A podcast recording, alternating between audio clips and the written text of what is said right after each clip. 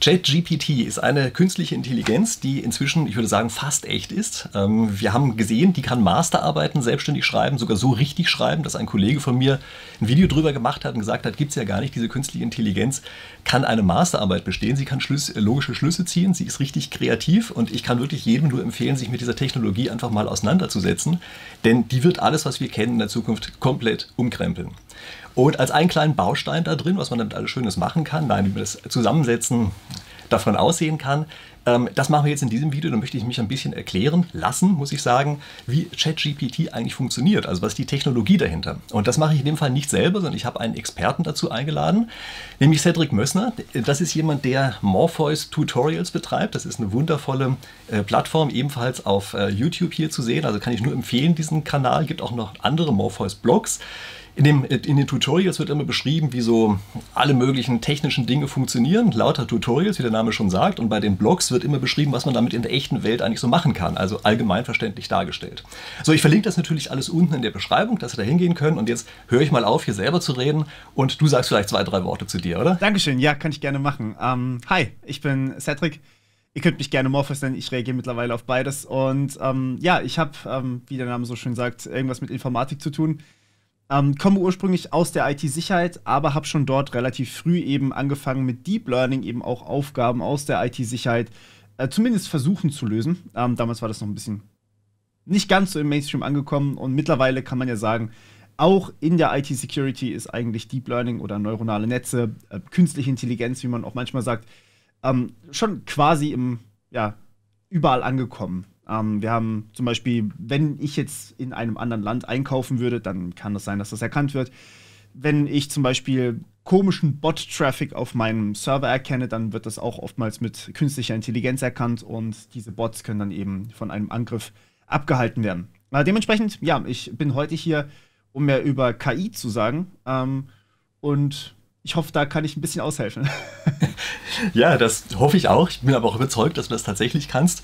Ich muss sagen, ich habe natürlich auch selber mal mit solchen neuronalen Netzen und sowas gearbeitet. Das ist aber ewig her. Ich wage es ja inzwischen kaum noch zuzugeben. Ich hatte neulich mal einer gefragt, in welcher Sprache hast du eigentlich so ein neuronales Netz geschrieben? Ja, da musste ich etwas kleinlaut antworten, das war noch Pascal. Also das ist ja eine oh. Sprache, die kennt heute wahrscheinlich gar keiner mehr. ähm, aber immerhin, ich habe in der Sprache das erste, also für mich erste neuronale Netz mal programmiert gehabt, aber da hat sich natürlich einiges getan in der Zwischenzeit. Also das ist auch das, was wir uns dann hier ansehen wollen, ja, dass wir mal sehen, wie viel ist da eigentlich. Also wir waren damals hier immer happy, wenn wir mit so einer künstlichen Intelligenz naja, einen X vom U unterscheiden konnten. Ja, das ist auch wirklich so. Also wir haben da so ein paar Pixel reingebracht ja, und mir konnte das eigentlich auch nicht lernen. Und dann auf einmal zu sehen, was da jetzt draus geworden ist, dass von diesem X zu U lernen auf einmal naja, eine echte Intelligenz wird, ich glaube, das kann man nicht anders nennen, das ist schon ziemlich verblüffend. Ja. Ähm, okay, also vielleicht sollten wir dann auch direkt mal reingehen und du sagst uns mal so ein ganz kleines bisschen, was ist eigentlich so ein neuronales Netz? Mhm, können wir gerne machen. Also, wenn wir da anfangen mit neuronalen Netzen, dann, wie du schon sagst, war das am Anfang eigentlich ein einzelnes Neuron, äh, was im Endeffekt nicht mehr konnte, als ich äh, gebe mir quasi ein paar Werte ein, also eigentlich immer Zahlenwerte und ich berechne darauf irgendwas und gebe was aus. Ähm, das kann man sich so vorstellen, äh, zum Beispiel, ich habe Bilder, die eingegeben werden und ich möchte kategorisieren, ist auf diesem Bild jetzt zum Beispiel ein X oder ein U zu sehen und dementsprechend muss ich die Pixel analysieren, welche Pixel da eben reinkommen. Also normalerweise waren das äh, wahrscheinlich zu den X- und U-Zeiten, waren das noch Schwarz-Weiß-Bilder bei dir? Auf jeden Fall waren das Schwarz-Weiß-Bilder. Ja, das waren Schwarz-Weiß-Bilder. Dann weißt du sogar, welchen Datensatz du gehabt hast. genau, diese, diese Daten, die man dann hat, im Endeffekt ein ganzer Haufen an Xen und Us, weil ich meine, jeder schreibt sein U ein bisschen anders, ähm, die kommen dann da rein und ich weiß am Ende aber, soll das Ding jetzt eigentlich laut meinem Datensatz ein X sein oder ein U sein. Und ähm, dann sage ich meiner KI, ja, du hast es aber richtig gemacht oder du hast es falsch gemacht. Und dann passt die quasi die internen Gewichte, sagt man an. Das sind eigentlich nur Werte. Das heißt, meine Eingabefunktion würde zum Beispiel einfach alle Werte aufsummieren und da was vorne dran multiplizieren. Also zum Beispiel das erste Pixel mit 0,2 ins Gewicht einbeziehen, das zweite Pixel mit 0,1, das dritte und so weiter und so fort. Ne? Und dann sind wir irgendwann fertig mit den ganzen Pixeln. Am Ende kommt X raus, dabei war es ein U, dann sage ich dem Netz, das war falsch, pass mal bitte deine Gewichte an. Und so hat das Ganze angefangen. Äh, ist eigentlich ein total stumpfer Vorgang, aber richtig schön zu parallelisieren, ähnlich halt wie in unserem Gehirn. Daher kommt auch der Name neuronales Netz oder Neuron. Ähm, und mittlerweile sind wir halt bei nicht einer Schicht dazwischen, sondern halt bei zig Schichten dazwischen. Also GPT-3, das, worüber wir ja auch ein bisschen reden wollen, hat 96 von diesen Schichten dazwischen und halt nicht ein Gewicht, was es lernt, sondern 100, 175 Milliarden Gewichte. Das ist schon eine andere Hausnummer.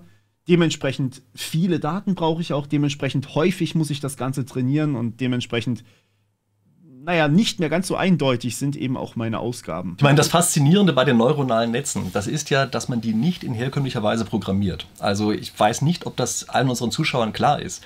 Früher war es ja eigentlich so, dass man selber hart kodieren musste, wie sieht denn ein X aus und wie sieht ein U aus. Und daraufhin haben dann die ersten ähm, also Zeichenerkennungsprogramme solche Sachen gemacht. Das war ja lange Zeit eigentlich Standard. Und bei den neuronalen Netzen ist das ja auf einmal ganz anders geworden. Da verdrahten wir ja gar nicht mehr, wie ein X und wie ein U aussieht, sondern wir haben einmal verdrahtet ein System, was was lernen kann. Und dann schicken wir einen Datensatz drauf, der, also bei dem man gesagt hat, also wir als Mensch sagen, das ist ein X und das ist ein U und dieses System lernt das selbstständig. Also das ist ja das, was auch diese unglaubliche Faszination sowohl damals wie auch heute auslöst. Also wir waren damals natürlich genauso fasziniert davon, dass unser winziges Netzchen da eben zwei Buchstaben voneinander unterscheiden konnte, äh, wie man heute fasziniert davon ist, dass so ein Ding eine Masterarbeit lösen kann. Das ist schon wirklich verblüffend gewesen. Man guckt da rein in seinen Computer und auf einmal hat der selber gelernt, also man hat es ihm nicht, äh, nicht kodiert, sondern er hat es selber gelernt, wie solche Buchstaben zu unterscheiden sind. Also das fand ich schon eine extrem faszinierende Sache damals und da hat sich ja bis heute nicht wirklich was dran geändert. Aber sag uns doch vielleicht, vielleicht noch ein paar Sachen darüber, wie man so ein Netz eigentlich trainiert. Ja, kann ich gerne machen. Ähm, das Problem, was du ja auch gerade schon angesprochen hast, ist, wir haben eigentlich eine allgemeingültige Architektur von so einem Netz und das eigentliche Training ist basierend auf unseren Daten. Das heißt, alles kommt auf die Daten an. Also wir können den ganzen Algorithmus, den ganzen Trainingsalgorithmus können wir definieren, aber wenn ich jetzt da natürlich Daten reinwerfe von sagen wir einfach mal Wikipedia, dann kommen halt eher solche Daten eben raus wie bei Wikipedia, solche Out Ausgaben ähm, wie bei Wikipedia. Wenn ich da Bilder reinwerfe, kommen natürlich eher Bildanalysen raus. Und das ist super faszinierend, weil wir eigentlich ähnliche Architekturen auch für alle möglichen Inhalte benutzen können, ob jetzt Shakespeare-Bücher oder ob es Wikipedia-Artikel sind.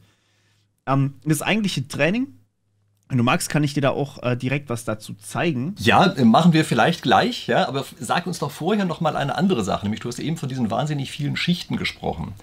Wieso braucht man eigentlich diese vielen Schichten? Also mein Netz damals hatte exakt eine Schicht in der Mitte, also eine Eingabe, eine Ausgabeschicht und eine in der Mitte. Ja, wie gesagt, war ja auch ein äh, sehr handgestricktes Programm damals. Warum gibt es denn eigentlich diese irrsinnig vielen Schichten heutzutage? Was ändert sich denn damit? Ähm, je mehr Schichten ich habe, desto komplexere Darstellungen kann ich abbilden eigentlich. Das heißt, man sagt, ähm, die erste Schicht, da kann ich eins, einfache Funktionen eigentlich noch darstellen. Also im Endeffekt versuchen wir eine mathematische Funktion anzunähern. Diese mathematische Funktion kann zum Beispiel meinen Datensatz unterteilen. Also das heißt, es kann erkennen, dass alles, was hier ist von einem gewissen Eingabefeature, eine gewisse Ausgabeklasse hat und alles, was drüber ist, eben eine andere. Und wenn ich jetzt mehr Schichten habe, kann ich mathematisch gesehen einfach komplexere Daten darstellen. Ähm, das bedeutet, dass je größer das Netz ist, desto komplexer können auch meine Ausgaben werden. Ähm, Im Fall von GPT-3 oder ChatGPT zum Beispiel kann man sagen, je größer das Netz ist, desto umfassender kann ich eigentlich Wissen mit einbeziehen, äh, desto umfassender kann auch meine Eingabe sein. Wir haben zum Beispiel bei ChatGPT ganz konkret ein Eingabelimit. Wir können nicht mehr als eine gewisse Anzahl an Zeichen reingeben, dann sagt uns das Netz, du, das ist einfach zu groß, ich, ich kann damit nicht umgehen. Und wenn unser Netz einfach größer wird, dann ist das Problem plötzlich weg, beziehungsweise eben natürlich die Eingabe einfach, die kann größer sein. Bevor du deine Demo machst, muss ich jetzt hier doch mal noch auf eine andere Sache hinweisen, nämlich ich habe hier zu Chat GPT ein Buch geschrieben. Und dieses Buch ist also vor kurzem erst rausgekommen in der ersten Auflage und ich habe aber so viel Feedback von meinen ganzen Lesern bekommen, äh, dass inzwischen gleich eine, sozusagen eine richtige Auflage entstanden ist. Und ich muss die einfach mal in die Kamera halten. Die ist so frisch, dass ich hier nur ein Dummy habe. Ja, also so sieht das Ding aus, äh, was jetzt äh, in den, also wenn Sie das sehen hier als meine Zuschauer, wahrscheinlich auch schon in Buchhandlung liegt. Ich hoffe stapelweise. Ja. Ähm, vorher sah das so aus das Cover. Sie können mir ja mal unten in die Kommentare reinschreiben, was Sie eigentlich schöner finden, das alte oder das neue Cover. Also jedenfalls, das ganze Buch heißt Schummeln mit Chat GPT Und da geht es ein bisschen darum, dass ich zeige, wie man das eigentlich anwendet. Also wir unterhalten hier, hier in diesem Video über die Technik und in diesem Buch Schummeln mit ChatGPT zeige ich, wie man sich gewissermaßen durch sein Leben, durchs Berufsleben oder Unileben durchschummelt, in Anführungsstrichen, indem man das einsetzt. Sie werden natürlich am Ende sehen, das ist gar nicht so sehr schummelig, sondern damit kann man lauter Sachen machen, die man früher so ziemlich in der Qualität und der Geschwindigkeit machen konnte. Also ich glaube, dass das Buch ganz gut ist, aber es ist kein Wunder, ich bin ja auch der Autor, also am besten kaufen und selber reinschauen. Ähm, es ist kein Nerdbuch, also überhaupt nicht solche Themen oder ein bisschen nur von den Themen, die wir jetzt hier behandeln, nur ganz am Rande einmal, ist wirklich eher für die Anwendung. Aber wie gesagt, das musste ich hier einfach mal unterbringen, weil es eben gerade so aktuell ist und weil ich auch von meinen eigenen Zuschauern so wahnsinnig viel Input dazu bekommen habe. So, okay, und jetzt habe ich jetzt viel zu viel über das Buch gesprochen und du willst uns mal eine Demo zeigen, äh, wie so ein neuronales Netz im Training aussieht, was man da sehen kann. Ja, das glaube ich war das. Ne? Vielleicht ganz kurz dazu, das ist nicht meine Demo, das ist einfach eine Demo, die ich mitgebracht habe, um das Ganze mal ein bisschen zu veranschaulichen. Ich kann da glaube ich relativ gut dran erklären, was da eigentlich so passiert. Ja, eine gewisse Ahnung habe ich natürlich auch ich und vielleicht auch andere Technikbegeisterte, welche Demo das sein könnte, aber nichtsdestotrotz zeig es jetzt einfach mal. genau, natürlich. Ich glaube, das ist äh, auch super wichtig. So, ähm, also was wir hier sehen können, ist im Endeffekt, wir haben ein, ja, ein Rohtyp des neuronalen Netzes. Wir können hier drüben die Daten auswählen. Also das ist natürlich die, äh, der Playground von TensorFlow. TensorFlow ist ein Framework, eines der größten Frameworks auf dem Markt, ähm, die eben für neuronale Netze so verwendet werden. TensorFlow ist aber nicht mehr gratis. Ne? Ich erinnere mich, das war vor einiger Zeit ja mal komplett gratis. Äh, das ist es jetzt nicht mehr. Ne? Uh, TensorFlow an sich ist noch gratis. Die Bibliothek an sich ist gratis. Es gibt aber Teile, die eben nicht mehr gratis sind. Man muss da immer ein bisschen schauen, was genau was kostet und was nicht. Ähm, aber grundsätzlich Frameworks oder die Entwicklungstools sind eigentlich gratis, nur die ähm, das Außenrum, ja, das Training zum Beispiel ist auf keinen Fall gratis, weil es einfach unfassbar teuer ist. Kann ich gerne nachher noch ein bisschen was dazu sagen. ja, also wir haben vor kurzem auch mal damit ein bisschen rumgespielt. Mir ist aufgefallen, dass die Sachen, die wir machen wollten, plötzlich nicht mehr so ganz gratis gingen. Ähm, aber egal. Im Endeffekt besteht so ein Training erstmal aus, wie gesagt, Daten. Das heißt, wir müssen erstmal davor wissen, was wollen wir eigentlich am Ende machen. Ähm, also wir müssen eigentlich Daten haben, die schon ein gewisses Label haben. Sie müssen ähm, quasi vorher sagen, das ist jetzt ein, ein Text oder das ist jetzt ein Bild von einem Hund und das ist ein Bild oder ein Bild von einem X und das andere ist ein Bild von einem, von einem U.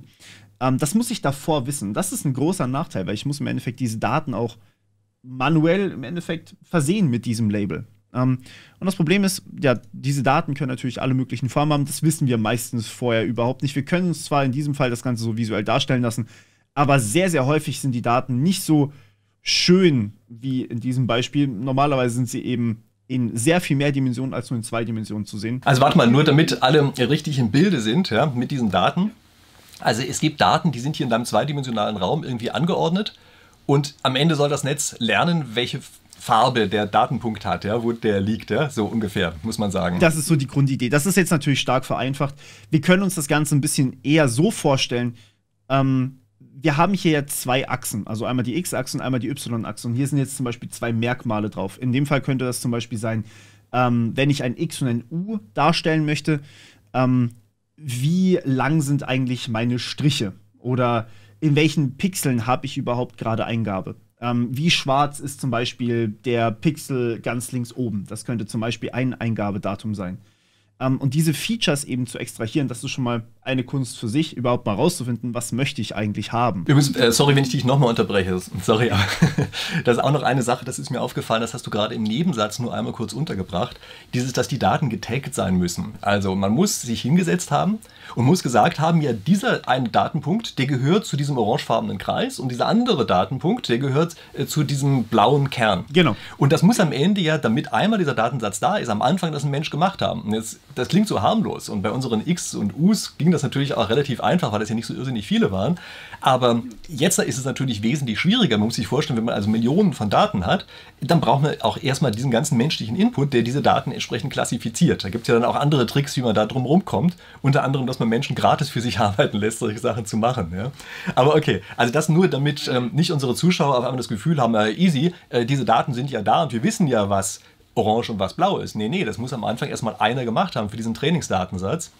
Und das ist auch der Grund, weshalb das eben am Anfang so lange gedauert hat, bis diese neuronalen Netze mal abgehoben haben. Aber jetzt gibt es halt andere Techniken, mit denen sowas dann auch deutlich schneller geht. So, Klammer zu, sorry. Wenn man, wenn man solche Daten erstmal labelt, dann ist das natürlich erstmal vielleicht einfach, würde man sagen. Ein X und ein U kann jeder klassifizieren. Aber selbst wenn wir uns ähm, zum Beispiel für ähm, selbstfahrende Autos diese Daten ansehen, dann werden wir feststellen, dass da eigentlich die Daten relativ fließend ineinander übergehen, dass es nicht so eine eindeutige Trennung ist. Eher so wie hier, dass man so ein paar Sachen hat, wo man eigentlich gar nicht genau weiß, was da eigentlich dabei ist.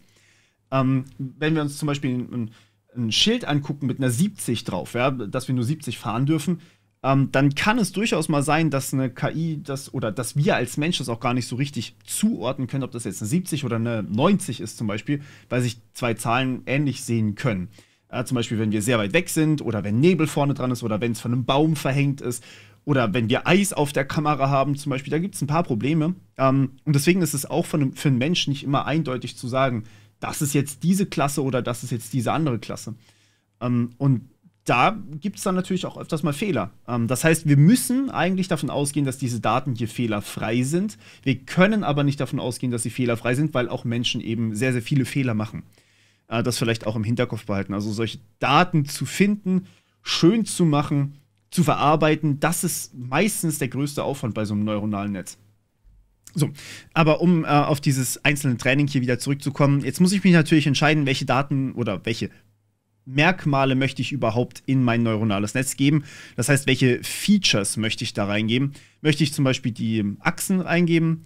Oder möchte ich das Ganze quadrieren? Oder möchte ich vielleicht sogar hier x1 und x2 so aufteilen in so kleine Quadranten? Oder möchte ich hier Sinus-Varianten reingeben oder eben auf die andere Dimension ausgerichtet? In dem Fall kann man das einfach mal so laufen lassen. Dann sieht man hier, verändert sich diese ganze Funktion und wir können sehen, das ist eigentlich schon relativ eindeutig. Mein neuronales Netz lernt hier, dass alles, was innerhalb dieses blauen Bereichs liegt, eigentlich zu dieser blauen Klasse dazugehört und alles, was außenrum liegt, zu dieser orangefarbenen Klasse dazugehört. Wir können jetzt hier auch sehen, dass diese vier Neuronen, die in der Mitte sind, also die nicht zur Eingabe gehören, das hier sind meine Eingabeneuronen, sondern die, die hier in der Mitte sind, dass die auch was gelernt haben, aber irgendwie ganz komische andere Sachen, denn die können eigentlich nur eine gerade Trennlinie bauen.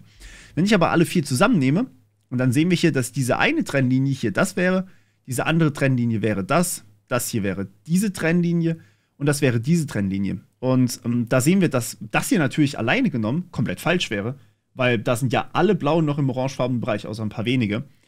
Ähm, während, wenn ich alle zusammennehme, dann, dann sehen wir hier, dass es eigentlich ziemlich genau das ist, was wir brauchen.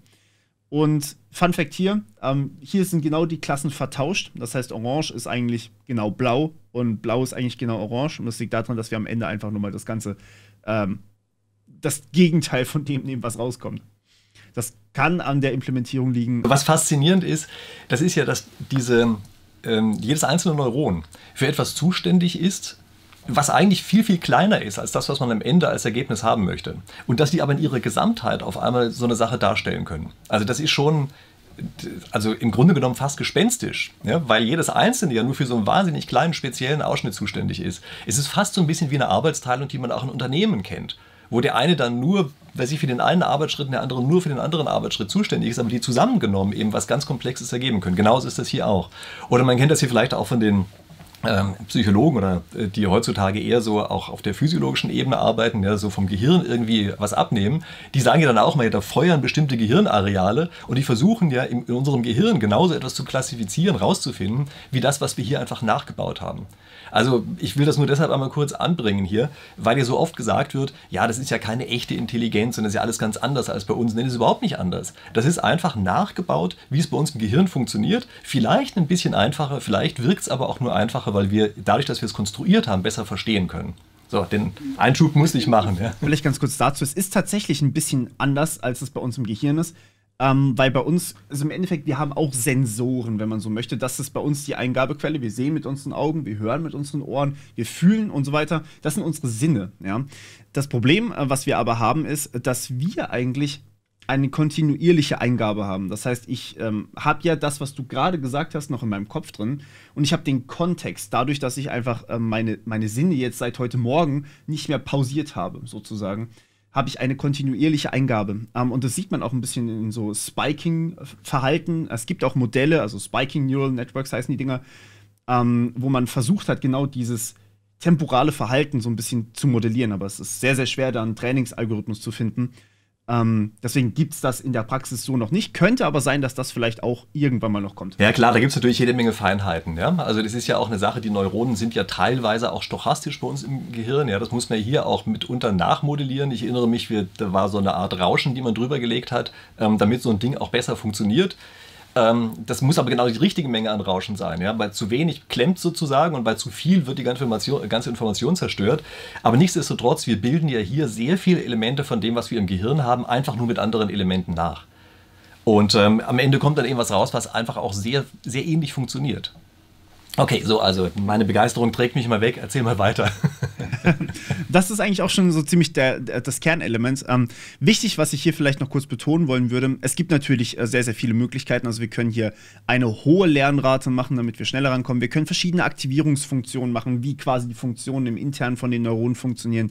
Ähm, wir können Regulierungen einstellen und wir haben natürlich dieses Regressionsproblem bzw. das Klassifikationsproblem. Aber ich glaube, was ich am ehesten noch zeigen wollen würde, wäre das hier. Ähm, hier sehen wir, es würde zwar funktionieren, wenn ich das hier so einbaue. Ja, das Training funktioniert einigermaßen.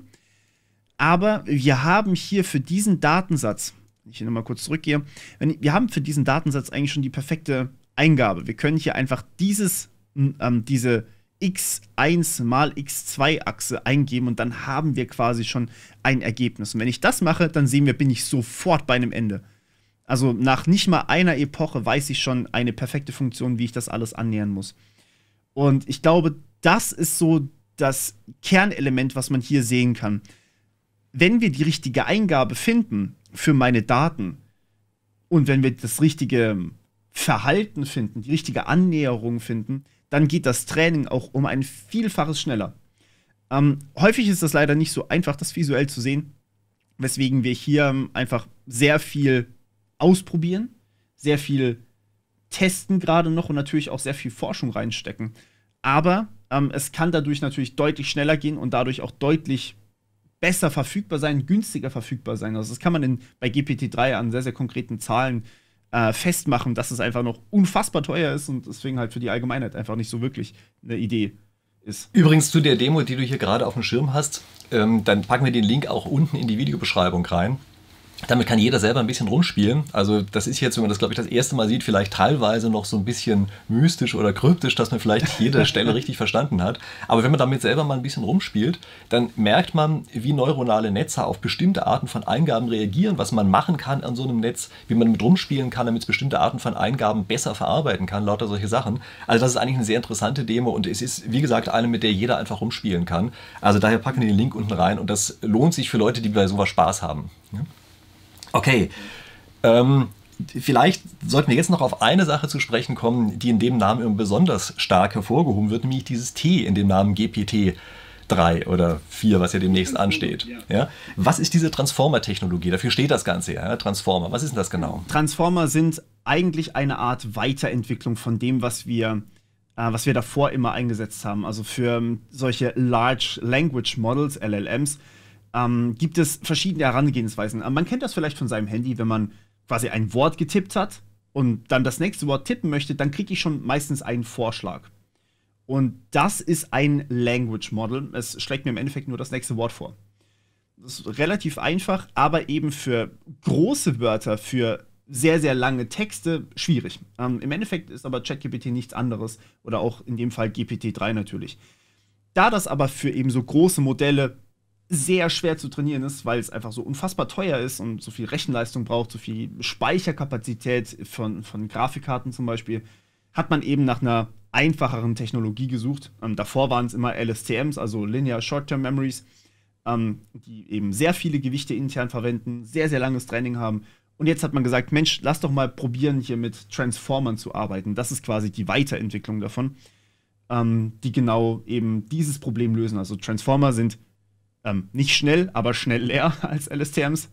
Und äh, dadurch auch einfach machen die überhaupt so große Modelle überhaupt erst möglich. Das ist, glaube ich, auch eine Sache, die allgemein im Augenblick unterschätzt wird, dass so etwas auf einmal möglich geworden ist. Also du hast ja gerade gesagt, wie viele Schichten sind da bei GPT drin? So ein paar 90, ja? 96, ja. Das muss man sich vorstellen, das wäre mit der früheren Technologie, wäre das praktisch unmöglich gewesen, zur Hand, Hand zu haben. Und mit dieser Transformer-Technologie geht das auf einmal, dass man diese sehr vielschichtigen Netze bauen kann, die dann eben plötzlich auch ganz andere Dinge verarbeiten können. Und die Ironie davon ist ja eigentlich so ein bisschen, dass das ja äh, eigentlich aus dem Google Labs stammt. Ne? Also diese ursprüngliche ja. Veröffentlichung dazu, die, die, kommt daher und jetzt ist plötzlich Microsoft vorgeprescht. Ich nehme mal an, dass Google diese Technologie gerne noch so ein bisschen zurückhalten wollte, also die praktische Anwendung davon zurückhalten wollte, weil die natürlich sich auch so ein bisschen gegen das Geschäftsmodell ihrer eigenen Suchmaschine richtet. Ne? Also gut, das ist ja jetzt mehr mein, mein Feld. Ja. Aber das ähm, finde ich schon durchaus interessant, dass eben diese sehr vielen Schichten mit dieser Transformer-Technologie auf einmal funktionieren. Ja. Kannst du noch irgendeine Intuition geben, wie das funktioniert? Also ich finde dieses Papier selber, was dazu veröffentlicht worden ist, äh, das finde ich ist sehr schwer schwer verständlich, obwohl alle Worte da drin eigentlich leicht sind. Aber am Ende versteht man nicht so ganz richtig, was die meinen. Hast du eine gute Intuition? Vielleicht ganz kurz noch, damit man sich das vorstellen kann, wie möglich GPT-3 jetzt mittlerweile erst ist. Ähm, GPT-3 ist trotzdem ein riesiges Modell. Also es würde circa 355 Jahre dauern, wenn man nach dem Paper geht, um das Ganze auf einer Nvidia Tesla V100 Grafikkarte zu bauen. Ich habe mir das mal rausgeschrieben. 355 Jahre ist definitiv nichts, was wir haben wollen. Ähm, deswegen clustert man das Ganze. Also man nutzt sehr, sehr viele Grafikkarten auf einmal, schließt die zusammen und dann kann man es schaffen, kann man es schaffen, in 34 Tagen das Ding zu trainieren. Es kostet aber immer noch ungefähr, wenn ich jetzt von Microsoft Serverkosten ausgehe, 5 Millionen, das Ding zu trainieren. Also es ist definitiv kein kleiner Prozess. Aber es ist halt überhaupt erst möglich geworden im Vergleich zu den LSTMs, die halt gar nicht möglich sind. Ähm, jetzt, um das Ganze vielleicht ein bisschen griffiger zu machen, ähm, also man, man hat im Endeffekt mehrere Schichten. Am Anfang hat man, also im Gegensatz zu LSTMs, versucht man nicht mehr die Sachen, die davor mal ins Netz reingegeben wurden, also ein Satz. Ein Satz besteht aus mehreren Worten. So, da habe ich schon mehrere Worte verwendet. Jetzt würde ich bei einem LSTM erst das erste Wort nehmen, das reingeben. Dann würde ich das, was rauskommt, wieder benutzen für das zweite Wort und das alles zusammen reingeben. Benutzen für das dritte Wort, alles reingeben und so weiter. Bei einem Transformer wird das nicht so gemacht, sondern da sagen wir, wir nehmen alles auf einmal rein, den ganzen Satz, und gewichten aber die einzelnen Teile meines Satzes ein bisschen anders. Also zum Beispiel ein Wort, das am Satzanfang steht, wird anders gewichtet als ein Wort, was direkt am Ende steht, weil ich möchte ja das Wort nach dem Ende des Satzes generieren. Und ähm, das bedeutet im Endeffekt, wir trainieren den Fakt, wie stark ein Wort überhaupt betrachtet werden soll. Das ist dieses Attention-Modell. Ähm, also Self-Attention. Das heißt, ich lerne für mich selber, wie sehr ich den Fokus auf dieses Wort lenken möchte. Das mache ich für jedes Wort in meinem ganzen, meiner ganzen Eingabe, das ja durchaus ein bisschen mehr sein kann. Ähm, und das verwende ich dann, um das nächste Wort zu generieren. Genau, also das vielleicht so als intuitive Herangehensweise an das ganze Problem. Ja, deshalb hieß das ja, glaube ich, auch, ähm, Attention is all you need, ne?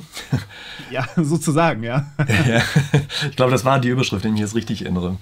Ähm, also das erklärt ja auch, warum dieses Modell, dieses GPT, einen bestimmten Wissensstand hat, der irgendwo in der Vergangenheit endet. Also viele haben sich ja gewundert und haben gesagt, ja, wieso, das ist doch mit dem Internet verbunden, warum kann denn nicht einfach das ganze neue Zeug mit rein? Ja, das geht deshalb nicht, weil das ja anhand dieser gesamten Daten einmal trainiert wurde und damit ist dann erstmal dieses Training abgeschlossen. Was man jetzt natürlich machen kann, ist das als eine Ein- und Ausgabemöglichkeit zu verwenden für Suchmaschinen oder es mit dem Expertensystem zu verbinden oder weiß ich was. Lauter solche Dinge sind möglich. Ähm, aber das ist nochmal eine andere Sache als das reine Training dieses Modells. Also das hat, glaube ich, sehr viel Verwirrung gestiftet dass sich Leute auch mal gefragt haben, ja, wieso hörten das auf einmal in der Vergangenheit auf? Also machen die das, um uns zu ärgern oder um dann später mehr Geld abzuknöpfen? Nee, das liegt eben in der Art des Trainings. Ja? Genau, auch Newbing übrigens ist da so ein bisschen beschränkt. Das kann zwar auf Suchergebnisse zugreifen, diese Suchergebnisse einlesen und hat dann den Kontext davon, aber trotzdem hat es eigentlich nicht das Wissen, das wir jetzt, ähm, das wir jetzt aktuell direkt haben. Also diese Inhalte, die zum Beispiel wir jetzt gerade generieren, die sind dann natürlich noch nicht im Training enthalten. Also deshalb muss ich auch wieder nochmal natürlich allen meinen Zuschauern mein Buch ans Herz legen, ja, damit man weiß, ähm, wie schummelt man denn richtig mit ChatGPT. ja, dass man also versteht, was das System kann und was es nicht kann und all solche Sachen und dann natürlich auch in Beispielen sieht, was man damit alles Schönes machen kann. Aber okay. Nicht, dass ich jetzt zu so viel darüber erzähle, aber ich denke, das ist schon wichtig, weil ich habe unglaublich viele Zuschriften in der Zwischenzeit auch bekommen äh, von sehr vielen, die mir also gesagt haben, was das System angeblich falsch gemacht hat und dass es das nicht richtig kann und lauter solche Dinge oder mich gefragt haben, woran liegen denn bestimmte Effekte. Naja, das liegt eben zum Beispiel daran, dass es eben einen begrenzten äh, Trainingsstand gibt und man auf dem aufsetzen muss. Und alles andere ist dann eben etwas, was drumherum kommt. Das ist auch der Grund übrigens, weshalb dieses System Fakten erfindet. Also da sind ja einige total verblüfft drüber. Dass es also mit lauter Dingen ankommt im Brust und die Überzeugung, die halt überhaupt gar nicht stimmen. Dann sagen sie, blöde Intelligenz, ja, stimmt ja gar nicht, was die da sagt, ja. kann ja keine künstliche Intelligenz sein. Also man muss verstehen, wozu man so ein System einsetzen kann und wozu man es tunlichst nicht einsetzen sollte. Ja, also wenn schon schummeln, damit dann auch richtig.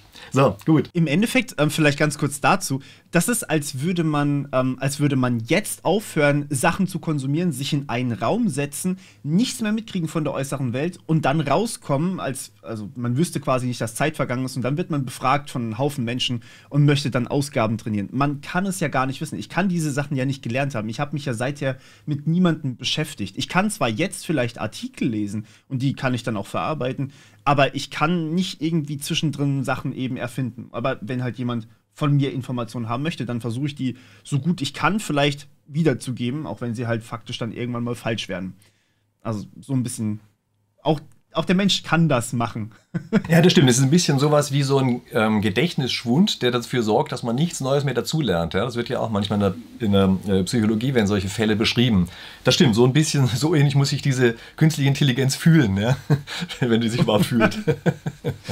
Kannst du vielleicht noch was dazu sagen, welche Daten eigentlich für das Training von GPT verwendet worden sind? Klar, also es gibt ähm, fünf Datensätze, die hauptsächlich verwendet wurden. Ähm, das wären einmal Books 1 und 2 total kreativer Name, äh, besteht aus Büchern. Ja, das sind die ganzen einfach eingescannten Bücher, äh, wofür sie überhaupt kein Urheberrecht hatten ja, oder Verwertungsrecht und einfach mal schwuppsdiwupps die ganzen Dinger digitalisiert haben. Man weiß ja nie, was man damit machen kann.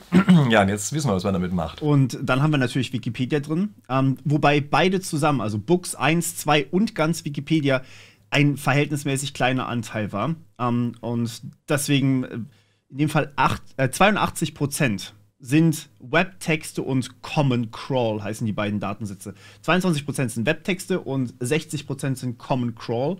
Das bedeutet, man ähm, lässt einen sogenannten Crawler auf das Internet los und sammelt sich einfach alles an rohen Webseitendaten, die man finden kann. Also seien es jetzt äh, YouTube-Videos oder Transkripte von YouTube-Videos, seien es ähm, seien es allgemeine Texte, die man zum Beispiel auf Reddit findet oder sonst irgendwo, die werden einfach alle in einen riesigen Datensatz mit einbezogen und der wird dann zum Training verwendet. Natürlich wird da auch ein ähm, gewisser Filter angelegt, damit man nicht alles vielleicht verwendet, aber das muss dann wiederum ein Mensch machen. Das ist ja ganz erstaunlich, ähm, dass Wikipedia natürlich ein wichtiger Datensatz ist da drin, aber eben keineswegs der einzige. Wie groß ist der Anteil? Ich glaube so, ich glaube weniger als 5%, wenn ich mich richtig erinnere. Ne? Weißt du das auswendig? Ich kann nachschauen, ich kann nachschauen. Ich weiß es allerdings nicht auswendig.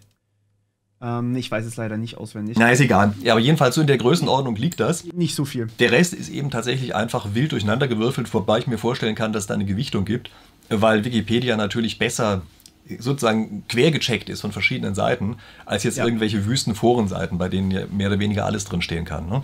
Interessant ist übrigens auch, dass das hier über eine Historie hinweg geht. Also das ist nicht einfach nur der Stand des Internets zu einem bestimmten Zeitpunkt, sondern diese eine dieser Datensätze, die du da geschildert hast, der bezieht sich ja über einen Zeitraum hinweg und hat teilweise auch noch historische äh, Seiten von dem Internet mit drin. Die teilweise auch gar nicht mehr existieren. Ja, ja die nicht mehr existieren. Also das ist schon eine, auch nochmal eine erstaunliche Sache. Wie das Ganze dann rechtlich aussieht, das ist eine völlig offene Baustelle im Augenblick. Ne? Aber da ja. begeben wir uns mal nicht hin. Oder vielleicht mal noch jemand, der sich mit dem Recht auskennt. ja, da weiß man tatsächlich gar nicht so viel darüber. Also nicht mal über die Ausgaben dann am Ende weiß man, wie sich das Ganze verhält. Das ist leider ein Problem. Ja. Vielleicht noch ganz kurz zur Weiterentwicklung. GPT-4 steht ja in Startlöchern. Das heißt, wir werden das in den nächsten Wochen vermutlich sehen. Was erwartest du da, was sich ändert? Zunächst einmal natürlich der Stand, weil die aktuelleren Artikel mit einbezogen werden. Das äh, wurde relativ groß angekündigt, dass sie da ähm, ich zitiere, auf weiten Teilen des Internets trainiert haben wollen. Ähm, das heißt, es werden mehr Trainingsdaten sein und es wird natürlich ein aktuellerer Datensatz sein, irgendwann von 2022, wenn ich mich da nicht vertue. Also würde ich erwarten. Ich nehme nicht an, dass wir das Training von diesem Jahr da auch noch mit reinziehen, weil, wie gesagt, selbst auch, wenn man das Ganze sehr, sehr stark clustert, auf sehr vielen Grafikkarten rechnen lässt, brauchen wir mehr als einen Monat ähm, für das aktuelle Netz und ich gehe davon aus, dass GPT-4 deutlich größer ist als GPT-3, äh, wenn wir da so einen Vergleich ziehen. GPT-3 gibt es in drei Varianten. Einmal mit den 175 Milliarden äh, Gewichten, die trainiert werden. Und das kleine Netz, also das GPT-3 Small heißt es einfach, ähm, hat nur 125 Millionen ähm, Parameter. Also ich gehe schon davon aus, dass wir bei GPT-4 nochmal einen deutlichen Anstieg sehen werden. Ähm, dementsprechend, ich glaube nicht, dass man das unter zwei Monaten oder drei Monaten trainieren kann. Deswegen wahrscheinlich irgendwann Stand 2022, ja. Ja, was ja auch immer ein bisschen was dazu sagt, wie aktuell dann sowas sein kann. Ne? Also, das ist ja immer das Lustige bei solchen Technologien. Am Anfang erwartet keiner so richtig was davon. Wenn man dann auf einmal sieht, was los ist, wird man so stark positiv überrascht, dass man ab da nur noch äh, völlig überschießt in seinen Erwartungen. Und so war es ja so, dass bei GPT-4 viele schon mal erwartet haben, das ist jetzt eine allgemeine künstliche Intelligenz, die so im Terminator-Stil ähm, nichts anderes mehr vorhat, als die Weltherrschaft an sich zu reißen. Das wird natürlich nicht so sein, sondern es wird einfach im Grunde genommen eine ähnliche Funktionalität haben wie das, was wir jetzt schon kennen, nur aktueller, besser und vielleicht auch ein bisschen schneller, könnte ich mir vorstellen. Also es gibt ja jetzt auch schon diese Bezahlversion, die ist ja schon merklich schneller. Äh, und man kommt auch merklich öfter rein, muss man mal sagen. Also ich habe die natürlich sofort als Abo abgeschlossen. Ähm, also da wird sich wahrscheinlich einiges tun und dann wird sich jetzt auch in die Suchmaschine mit reinwandern von Microsoft in Bing. Äh, das heißt, da wird auch nochmal eine extra Last auf dieses System reinkommen, aber das sind ja zwei unterschiedliche Dinge. Also diese Suchmaschine ist im, zwar verwendet die gleiche Technologie, aber macht natürlich ein bisschen andere oder hat andere Funktionen als das ChatGPT, was auch weiterhin bestehen bleiben wird, zumindest jetzt erstmal Stand heute. Ne? Also ich gehe davon aus, dass das auch wirklich bleiben wird, so, also dass eben mehrere Anwendungsfälle dafür entwickelt werden, denn GPT-3 hat ja jetzt Stand heute auch schon wahnsinnig viele Anwendungen angebunden. Also ChatGPT ist eine Anwendung, die drumherum geschrieben wurde, während ähm, Midjourney beispielsweise oder andere Bildgeneratoren auch GPT-3 häufig im Hintergrund verwenden ähm, und eben auch zum Beispiel Bing wird, gut, dann nicht GPT-3, sondern GPT-4 verwenden. Ähm, das Schöne ist da eben, dass ich eine vortrainierte Variante, deswegen Pre-Trained Transformer, eine vortrainierte Variante von diesem GPT-Modell einfach auf einen Cluster oder eine, ein System ähm, ausrollen kann und das von dort dann verwenden kann. Das heißt, ich kann das Ding auch grundsätzlich so skalieren, wie ich das möchte. Ja. Da gibt es ja die verrücktesten Sachen, die jetzt damit möglich werden. Also das, ja. ja. wirklich, das sind Dinge, an die hat man bisher gar nicht gedacht. Also ich bin mir ganz sicher, in ganz vielen Bereichen werden wir die Welt in ein paar Jahren nicht mehr wiedererkennen, weil wir auf einmal so schnell Zugriff darauf haben. Aber jetzt erstmal Stand heute, es wird eben dieses Chat-GPT weiterhin geben als eine sehr leichte zu bedienende Form von, von GPT. Äh, die im Wesentlichen darauf ausgelegt ist, Texte zu erstellen. So würde ich mal sagen, das ist, glaube ich, im Wesentlichen die Funktion, die man damit machen kann. Vielleicht auch zu kürzen, zusammenfassen, Ideen generieren, lauter solche Sachen. Aber die eben eher für denjenigen geeignet ist, der damit etwas kreieren, etwas schaffen möchte. Und dann eben diese kurzen Anwendungen, die es gibt, die dann zum Beispiel jetzt in Bing reinwandern ähm, bei denen es darum geht, sich interaktiv mit einer Suchmaschine zu unterhalten. Aber die Suchmaschine macht natürlich weiterhin die aktuelle Arbeit, weil wir haben es ja gerade gehört, das Aktuelle kann eben in diesem Netz nicht abgebildet sein. Ne? Also ich glaube, dass das die Arbeitsteilung sein wird. Und ähm, dieses, dieser kreative Teil davon, der in dem Chat GPT drinsteckt, äh, den halte ich aber auch für was ganz Wichtiges. Also ich glaube, das sind ganz vielen Berufsgruppen, die sich allesamt und sonders wundern werden, was damit auf einmal geht. Und wer das dann kann, der wird ganz klar die Nase vorn haben, weil man man glaubt gar nicht, wie viel mehr man damit mal schaffen kann.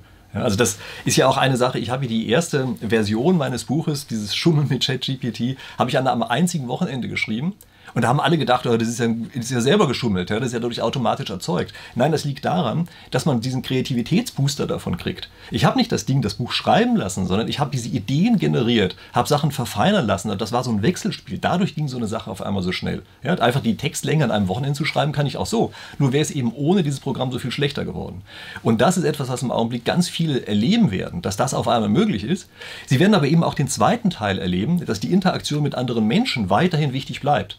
Das ist ja dann eben auch passiert bei meinem Buch. Nachdem diese erste Version mal da war, habe ich eben so viel Input von den ersten Lesern bekommen, auch von meinen Zuschauern, dass dann auf einmal eine andere Version entstanden ist, die eben noch mal viel besser ist durch den menschlichen Input. Und dieses Zusammenspiel ja, zwischen Maschine und Mensch, das glaube ich, wird unser Arbeitsleben völlig auf den Kopf stellen. Erst durch die Daten und durch, die, durch das Internet an sich möglich war. Ich meine, die menschliche Interaktion findet häufig mittlerweile einfach durchs Internet statt. Dadurch können wir Interaktion skalieren sozusagen. Ähm, und diese Daten, die wir eben für das Training gebraucht haben, die sind auch erst durch das Internet entstanden. Und so wird es jetzt wahrscheinlich auch mit KI gehen, dass KI zum Beispiel neue Daten erstellen kann, die wir für noch stärkere KI benutzen können oder noch für mehr Inhalte. Ja, ja, dann nähern wir uns dann ganz schnell der Singularität, aber das klammern wir jetzt mal aus. ich meinte eigentlich eher synthetische Daten, aber ja, das ist dann anderes Thema. Ja, ja, klar, synthetische Daten, auch die Art und Weise, wie man äh, eine künstliche Intelligenz verwenden kann, andere künstliche Intelligenzen zu stören und so, das ist ja total faszinierendes Gebiet. Ja. ja. Na gut, aber jetzt schweifen wir mal nicht zu sehr davon ab. Also man, man merkt natürlich, dass ich eine gewisse Begeisterung an den Tag lege. Ja, ich kann mich immer gar nicht beherrschen. Ich glaube, dir geht es ja genauso. Ähm, Gibt es noch welche famous last words, die du sagen willst? Ja, durchaus. Ähm, also bei all der Begeisterung, die wir vielleicht an den Tag legen, darf man nicht vergessen, äh, ChatGPT oder gen generell künstliche Intelligenzen machen Fehler. Ja, das, das, ähm, das sollte oder das ist wahrscheinlich dem einen oder anderen auch schon aufgefallen, dass da Fehler entstehen. Ähm, sie bringen es zwar glaubwürdig rüber, aber es gibt einfach auch Probleme natürlich. Und deswegen immer bitte Fakt checken, wenn ihr dieses Ding benutzt. Also es ist ein wahnsinniger Boost. Es ist unfassbar hilfreich, wenn man, wenn man die richtigen Eingaben stellt, wenn man anfängt, die richtigen äh, Prompts zu craften, kann man fast schon sagen. Wenn man die Dinger wirklich baut, so wie sie sein sollen, damit es möglichst gute Outputs gibt. Trotzdem können sich Fehler einschleichen, deswegen das menschliche Gehirn bitte einfach niemals ausschalten. Das brauchen wir weiterhin. ja, das ist ein guter Ratschlag. Ja, ja stimmt. Also dieses gerade dieses Prompts richtig gestalten, das ist ja schon auch nochmal eine eigene Kunst. Also wenn man so naiv an das System rangeht, das ist natürlich dann interessant, aber dann kommt ja bei den meisten sehr schnell danach eine Ernüchterung und die sagen, ach Gott, du weißt ja doch ein ganz dummes System und so und merken nicht, dass dieses Zusammenspiel mit einem selbst nicht richtig funktioniert hat, dass man da eben lernen muss, wie man solche Prompts gestaltet, den Kontexte auch gestaltet, in dem man das Ganze macht und so weiter. Das ist ja auch einer der, Gründe, weshalb ich dieses Buch geschrieben habe. Aber gut, wie auch immer. Ähm, ja, damit haben wir, glaube ich, die wichtigsten Sachen. Ja. Ähm, vielleicht an unsere Zuschauer. Also erstmal, wenn Sie weitere Informationen aus diesem ganzen Bereich haben wollen, nicht vergessen, ja, ähm, wie heißt es, äh, wie heißen die ähm, Blogs? Äh, Blog, wie heißt der? Morpheus Blog, oder? Mittlerweile habe ich ihn umgenannt in einfach The Morpheus, ähm, also den Kanal hier auf YouTube. Ähm, der ist so ein bisschen wirklich für die Allgemeinheit da, dass ich quasi diese komplexen Informatik-Themen runterbreche, was das für uns eigentlich bedeutet und vielleicht auch den Kontext gebe zu, was haben wir eigentlich vielleicht gar nicht so auf dem Schirm. Zum Beispiel hier KI, Deepfakes ähm, haben wir jetzt heute nicht angerissen, ist ein wichtiges Thema, wird uns wahrscheinlich bald um die Ohren fliegen, wenn es so weitergeht. Müssen wir uns mit beschäftigen. Also solche Themen versuche ich dann dort ein bisschen äh, auch anzugehen. Viel Cybersecurity, viel KI momentan. Ähm, Genau, das ist der Kanal und auf dem The Morpheus Tutorials Kanal, da sind es halt wirklich die Tutorials für die Leute, die Informatiker sind oder werden wollen oder zumindest irgendwas mit IT zu tun haben wollen oder auch hobbymäßig vielleicht was damit machen wollen. Ja, also ich glaube, wer immer jetzt bis hier bei diesem Video durchgehalten hat, der ist wahrscheinlich eher nicht der typische Tutorial-Mensch, sondern das wahrscheinlich dann für, ja, es ist The Morpheus, ja. Also ich, ich finde die Themen, die da kommen, immer super spannend. Also ich kann es nur empfehlen, da einfach mal reinzuschauen. Wie gesagt, ähm, in der Videobeschreibung, da steht das auch entsprechend drin. So, und jetzt an die Zuschauer. Wir wissen ja immer, die Zuschauer sind ja der menschliche Input hiervon. Ja? Also für den Fall, dass Ihnen jetzt irgendwelche Sachen aufgefallen sind, wo Sie sagen, oh, da ist aber noch was ganz Wichtiges gar nicht angesprochen worden, das wollen wir gerne noch haben, oder gibt irgendwas anderes, ähm, wo Sie Informationen dazu haben, dann bitte auch gerne in die Kommentare unten reinschreiben. Die Kommentarsektion bei mir ist immer super wertvoll, kann man richtig äh, lange drin lesen, also machen Sie das einfach. Ja? Ähm, und dann, ach ja genau, eine Sache können Sie mir auf jeden Fall auch reinschreiben. So, sorry, dass ich damit jetzt nochmal angekleckert komme. Aber sagen Sie mir mal, finden Sie bei meinem Buch Schulen mit ChatGPT das neue Cover, das habe ich im Augenblick nur als Dummy, oder das alte Cover, eigentlich das bessere. Also das schreiben Sie mir unten rein. Okay, das würde ich nämlich gerne mal wissen. Das neue sieht vielleicht ein bisschen moderner aus, aber würde mich einfach mal interessieren, wie Sie das so finden. Und in dem Sinne, ich hoffe, es hat Ihnen gefallen. Wir sehen uns wieder in der nächsten Woche. Bis dahin. Bis dann. Ciao.